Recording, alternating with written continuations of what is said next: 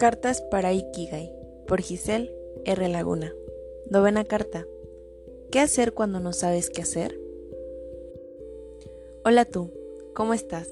Soy Giselle, ¿me recuerdas? Seguramente no, porque hace mucho tiempo que no te escribo una carta.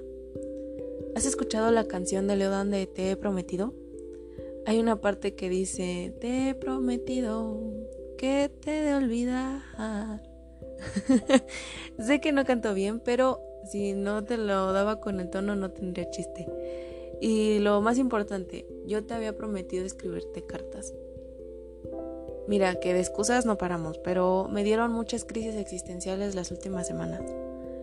Las razones, mm, siempre que se trata de emociones difíciles como el miedo, procuramos ignorarlo, pero llega un punto de tu vida donde ya no puedes hacerlo ya sea porque tu cuerpo lo pide, porque se expresen dolores en alguna parte, porque emocionalmente estás muy irritada o irritado o porque simplemente ya no puedes. No estás bien y tienes que parar para solucionar tu desmadre. Suena fuerte, pero así es. Mm. Me paralizó el miedo. ¿El miedo a qué? a no ser suficiente, a fracasar y el que más me dolió enfrentar tener miedo a no merecer nada bueno. Ahora sé que solo son pensamientos tóxicos sin fundamentos, solo que el miedo es cabrón y para salirse con la suya te dice unas cuantas mentiras. Estos últimos días le he dado respuesta a preguntas que me hacía de niña, a preguntas que no me atrevía ni siquiera a pensarlas. Llevo varios meses escuchando el podcast de una psicóloga y siempre nos ha dicho que vivamos desde el amor y la libertad que dejemos de vivir desde el miedo y yo no sabía cómo hacerlo, ¿sabes? Estuve muy desesperada estos días, porque decía, toda mi vida he sido y he vivido así. ¿Cómo cambio? ¿Cómo vuelvo a tener fe en el otro lado? Me sentía como estar frente a un río de agua alocada sin puente y tenía que cruzar.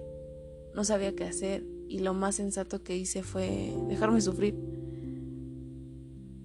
sabía que era algo que yo tenía que solucionarlo sola. Y probablemente esa fue la razón de que no te escribiera cartas o de que optara por no decirle a nadie. Eh, al solucionarlo sola recurrí a algo que, que siempre vemos en las películas, ¿no? Fue meditar. En esta parte antes me costaba mucho hacerlo. No aguantaba ni siquiera cinco minutos. Me daba una desesperación terrible pero esta vez se me facilitó porque lo necesitaba.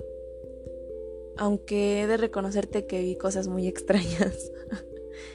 en resumen, vi mi desmadre mental. Y no sé, de repente empecé a entender muchas decisiones que había tomado antes, mis actitudes tan típicas que tengo ahora, entre otras cosas. Sin embargo, lo que me salvó estas últimas semanas fue dejar de escuchar a mi cabeza. Y aunque al principio fue tímido, escuché a mi corazón a lo que tenía que decirme y probablemente continué confundida, pero de vez en cuando tienes que dar saltos de fe. Tan sencillo como eso. Si me preguntas, ¿qué hago entonces cuando no sé qué hacer? Pues es fácil, déjate caer.